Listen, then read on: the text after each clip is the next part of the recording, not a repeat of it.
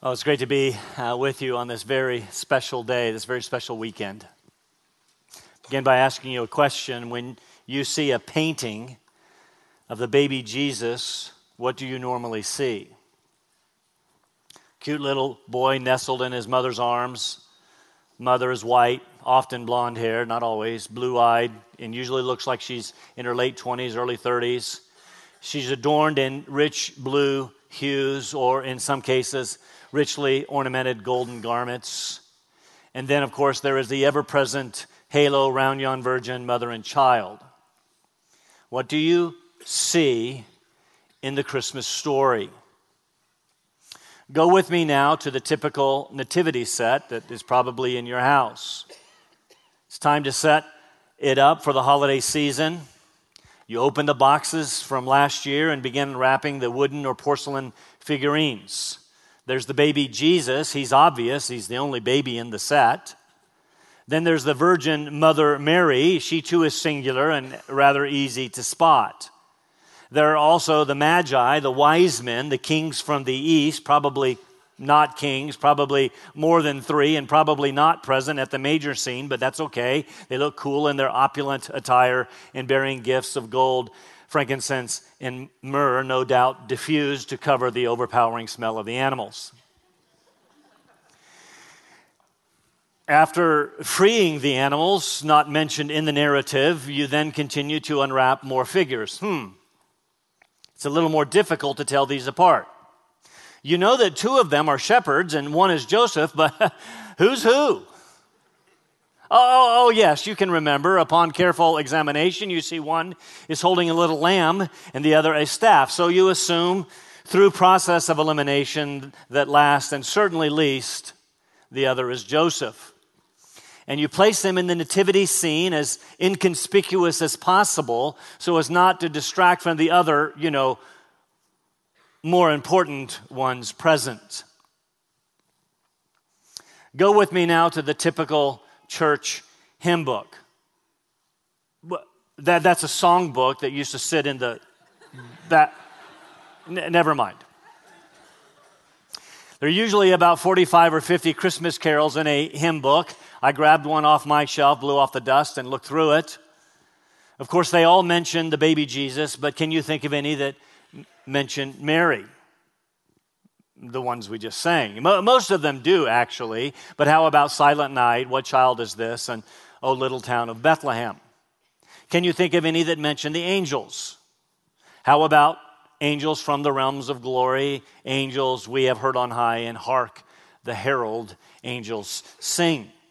How about the ones which sing of the shepherds?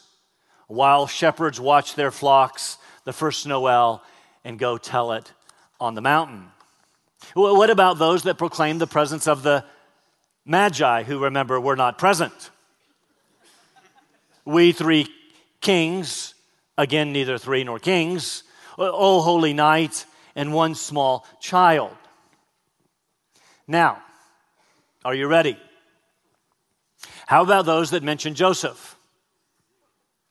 I could only find one in the hymn book, in the last line of the last verse of Angels We Have Heard on High, it says, Mary, Joseph, finally, lend your aid, with us sing our Savior's birth. I even found that the ox and the ass, again not mentioned in Scripture, get more mention than Joseph. What, in what child is this? They're feeding. In good Christian men rejoice, they're bowing. The cattle are lowing in away in the manger, but what is Joseph doing? Who knows? We can't even figure out which one he is in the nativity set. Maybe he's in the waiting room. Maybe he's on the phone calling family back in Nazareth. Maybe he's handing out cigars to the shepherds. Maybe he's passed out on the stable floor. Maybe he's distracted by the little drummer boy and the ox and the lamb keeping time.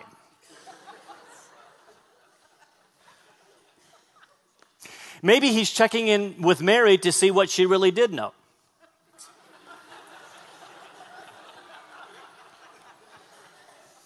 Who knows? We, we don't really know exactly what Joseph was doing the night of the birth of Jesus, the Savior of the world. We can be sure that Mary was not screaming at him, You did this to me. it wasn't me.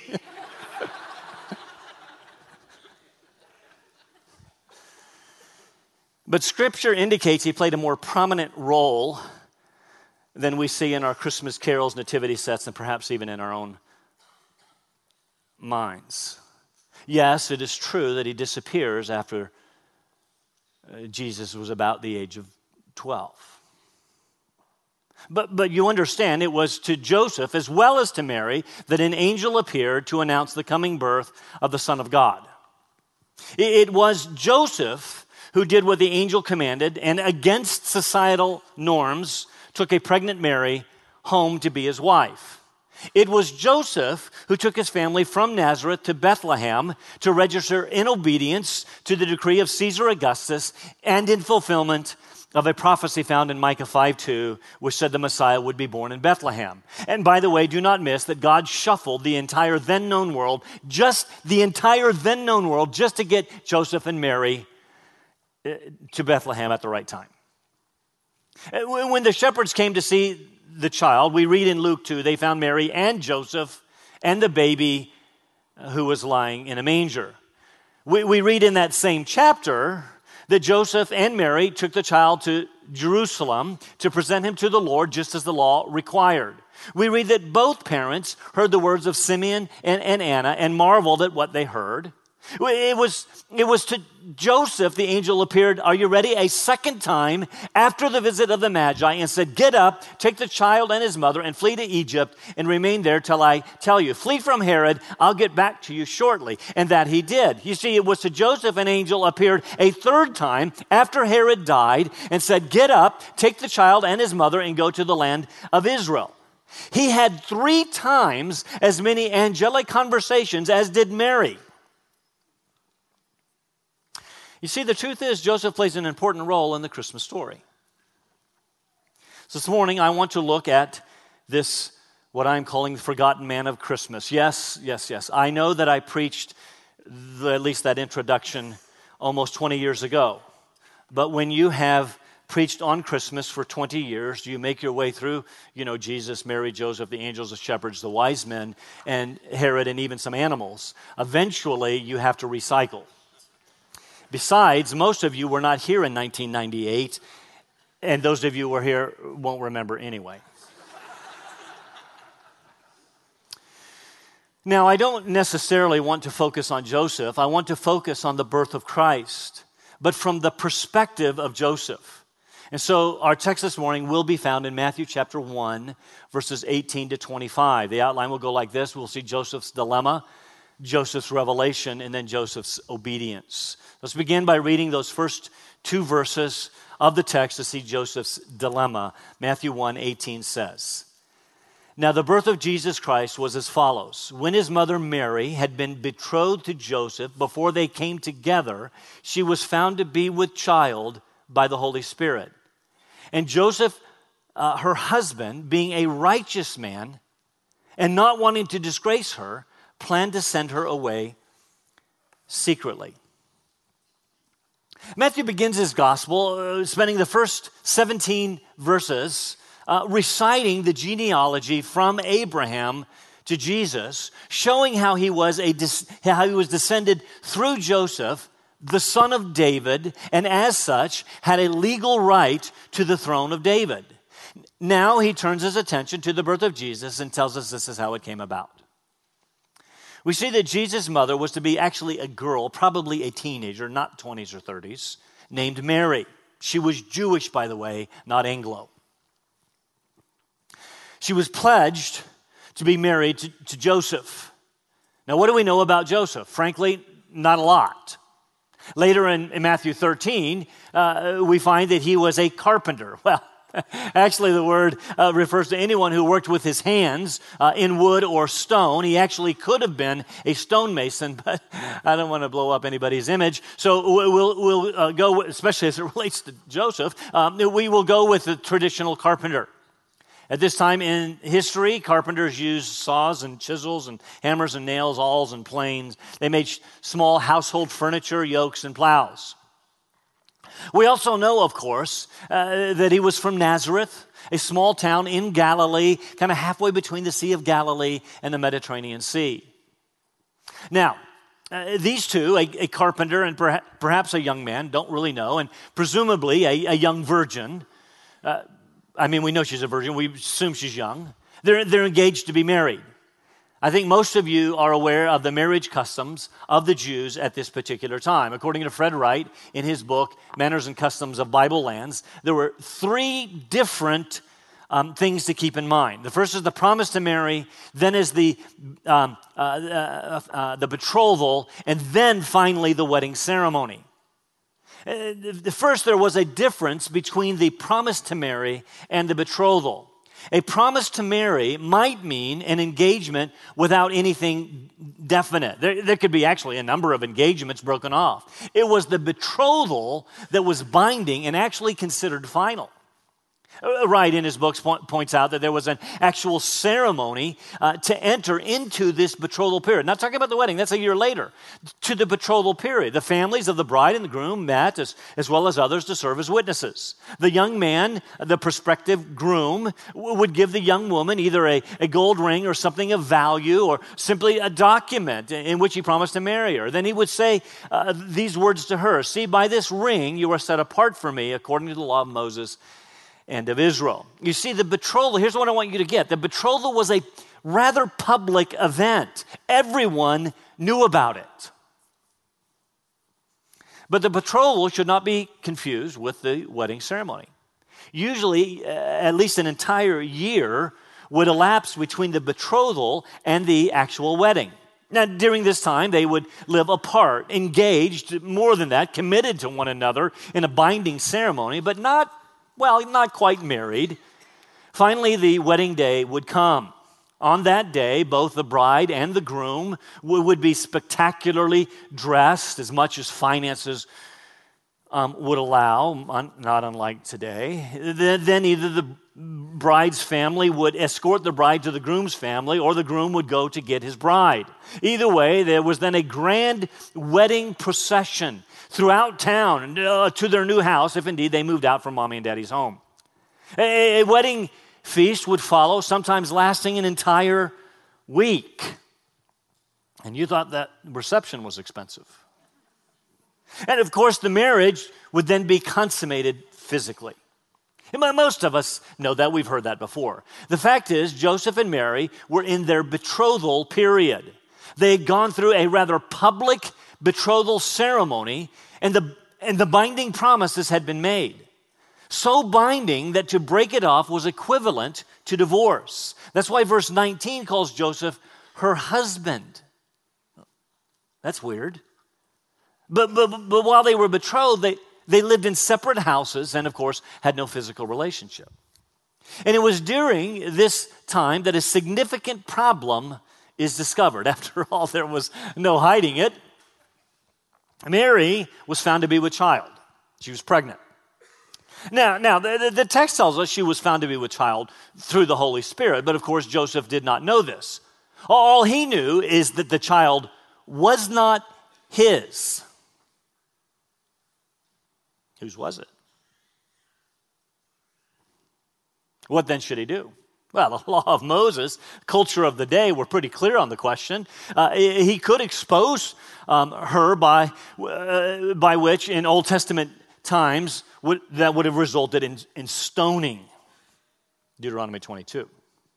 But, but, but in his day, at, at, least, the exposure would have resulted at least in public disgrace. She would have been shunned, viewed as a harlot, embroider a scarlet A on her clothes. Her life would have been forever ruined. And this option was open to Joseph. In fact, we could say it was, it was actually expected. But, but we read these words in verse 19. And Joseph, her husband, being a righteous man, that's interesting, not uh, wanting to disgrace her, planned to send her away secretly. We always hear that Joseph loved Mary, and that's what we see in the programs, and, and he didn't want to disgrace her, which all may be true, that's fine. But the text says that it was because he was a righteous man. Now, now how is it that this made him righteous? Um, this can be a bit confusing. There was prevalent at this time rabbinical interpretation of a couple of Old Testament passages which allowed for public divorce without stoning. In fact, stoning for adultery was rather rare in New Testament times. Instead, divorce was the rule, and you could do it privately before, again, two witnesses. And so while Joseph felt it necessary to divorce her, and sent her away, he did not feel it necessary to stone her or to publicly expose her to ridicule to effectively cut her off from the rest of society. He was a righteous man. A perfect man, no. A man who needed a savior, yes. But, but the scripture says that this man, um, who is often, again, forgotten at Christmas, was a righteous man in whose house the Savior of the world would be reared. Which leads us to our second point Joseph's revelation. As he was considering uh, divorcing Mary privately, he received some different instructions from a divine source, some angelic premarital counseling, if you will. We read about it in verses 20 to 23. Look at that with me. But when he had considered this, behold, an angel of the Lord appeared to him in a dream, saying, Joseph, son of David, do not be afraid to take Mary as your wife, for the child who has been conceived in her is of the Holy Spirit. She will bear a. Um, will you put yourself in Joseph's, you know, sandals for just a second? really?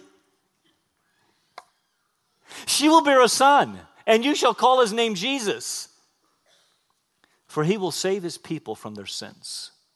Now, all this took place to fulfill what was spoken by the Lord through the prophet Behold, the virgin shall be with child and shall bear a son, and they shall call his name Emmanuel, which translated means incredibly God with us. Joseph was in the midst of perhaps the most difficult time of his life. His betrothed, the one chosen to be his wife, he probably loved was found to be with child. He had to be crushed as he considered the diff- different possibilities open to him. No doubt he thought his life would forever be changed by these events. He just had no idea how right he was. It was at this time that an angel appeared to him in a dream and, and shared some rather stunning news. We're not told who the angel was, but it's possible it was the same one who appeared to Mary. His name was Gabriel. And he says to Joseph, Yes, it is true that your betrothed, Mary, is pregnant, but that which is conceived in her is from the Holy Spirit. Now, I know it's Christmas and we're used to that story. Will you let that sink in just a minute? How does that happen? Luke gives us a little more detail into all of this. He records the appearance of the angel to Mary, and there Gabriel said to her, The Holy Spirit will come upon you, and the power of the Most High will overshadow you. Somehow, physically, the, the, the Holy Spirit made Mary pregnant. How he did it, we don't know. I know some of you want more information, especially medical types. Uh, we don't have it. You just have to get, wait till we get to heaven. But truly, what happens here is miraculous. It's, it had never happened before, and frankly, it has never happened since. A virgin giving birth. Matthew goes on to tell us this happened to fulfill what was spoken by Isaiah the prophet. Behold, the virgin will be with child and shall bear a son. A virgin, one who had never known a man, would give birth. And this was to be a special son, not just any son. This was to be the son of God. He would be called Emmanuel, which means God with us. It always amazes me to hear people say that the Bible never actually says that Jesus was God. Really. Isaiah said it some 700 years before Jesus was born.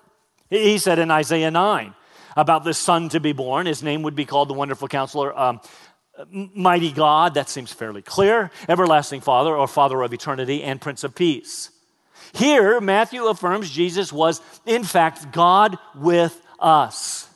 That is, after all, what the incarnation was all about. It was God the Son, the second person of the Trinity, taking on human flesh through this virgin named Mary. Why did he do it? Why? What is this Christmas narrative all about? Well, the angel reveals that truth to Joseph and, frankly, to us in verse 21. You, you shall call his name Jesus, for he will save, he shall save his people from their sins. The name Jesus is the Greek equivalent to the Hebrew Joshua, which means the Lord saves. The, the, the, the purpose of the incarnation was the salvation of humankind. In other words, Christmas points to Easter, the death, burial, and resurrection of Jesus, the Messiah. Now, now, this would have been quite a surprise to the Jews of that day. They were expecting the Messiah primarily to be a deliverer from Roman oppression. But he came to save his people, not from Rome, but from their own sins. And it may come as a surprise to you that Jesus was born, yes, as a baby in a manger, but not to stay that way, not so that you could have a couple of extra days off from work, not so that we could have a special holiday to exchange gifts, those gifts you've always wanted, but so that you could receive the greatest gift of all freedom, salvation, deliverance from your sins. This news must have floored Joseph what would he do? Brings us to our last point Joseph's obedience in verses 24 and 25. Look. And, and Joseph awoke from his sleep and did as the angel of the Lord commanded him and took Mary as his wife, but kept her a virgin until she gave birth to a son. And he, that's Joseph, called his name Jesus. Who named Jesus? Well, the aunt, Joseph. Jo- Joseph had ridden a roller coaster of emotions from the unparalleled joy of finding one to be his wife, his companion for life, to the unparalleled agony of perceiving, perceiving her to be unfaithful. Can you imagine? You get engaged, you set the wedding date for next Christmas, only to get to July to find out your fiance has been with someone else. You know, it's not you. That, by the way, was the purpose of the one year betrothal period to prove the faithfulness of the woman. Here, Joseph had to deal with the seeming unfaithfulness of his wife. And then he has this remarkable dream to discover that she was indeed pregnant but that she had not been unfaithful. And so, what does he do?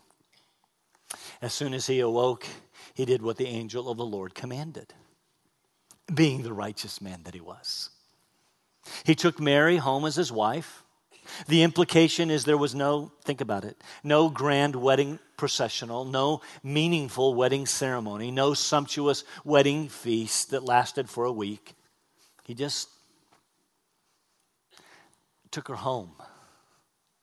And in fact, we also see there was no consummation of the wedding in, in the physical relationship until after she gave birth to a son whom they named Jesus. Think about it.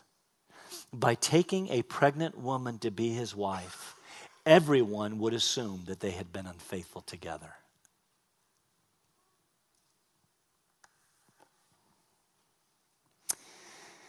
Indeed, Joseph was a righteous man. And I'm suggesting he played a prominent role in the birth of the Savior in the real story of Christmas.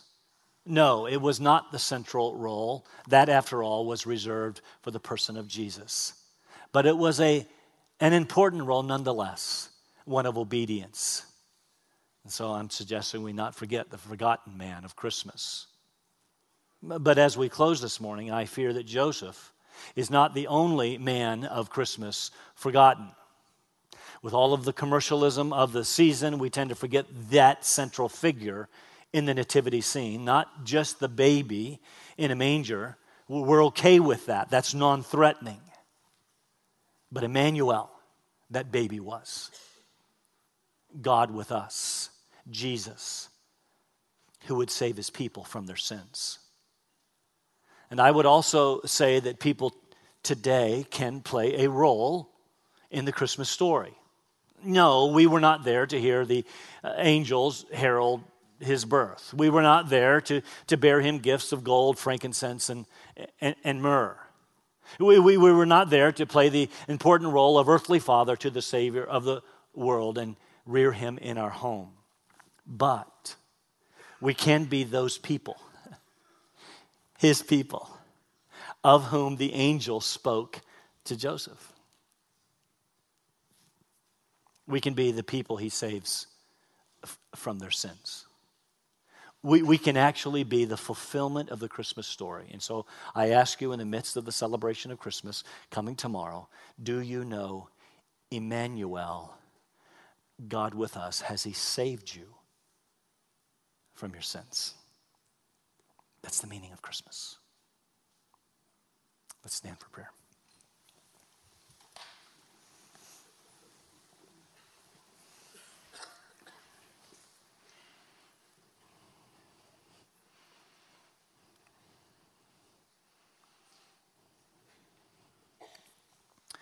Father, we bow um, in your presence.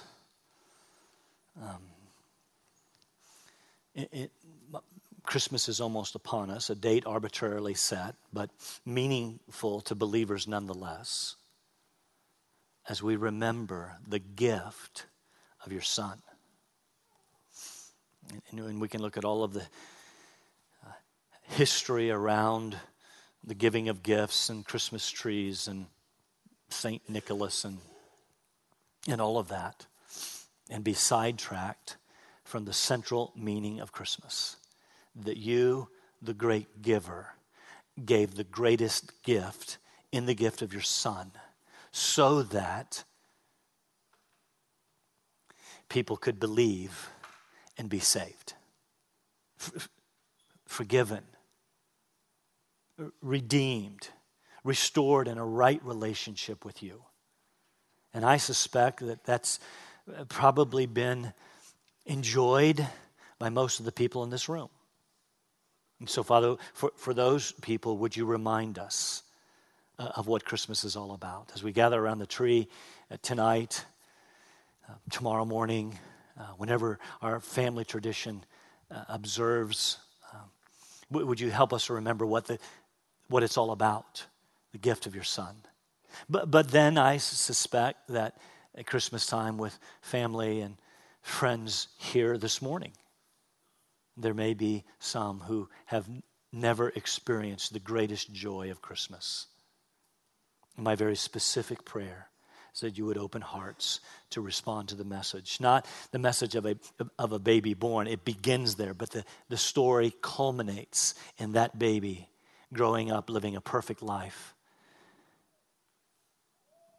dying when he did not deserve to die, having lived a perfect life, but dying for our sins in his body on a cross. That he didn't stay dead. He's resurrected the third day. And by simple faith, we can receive that greatest gift of all. Do your work, I pray, in Christ's name. Amen.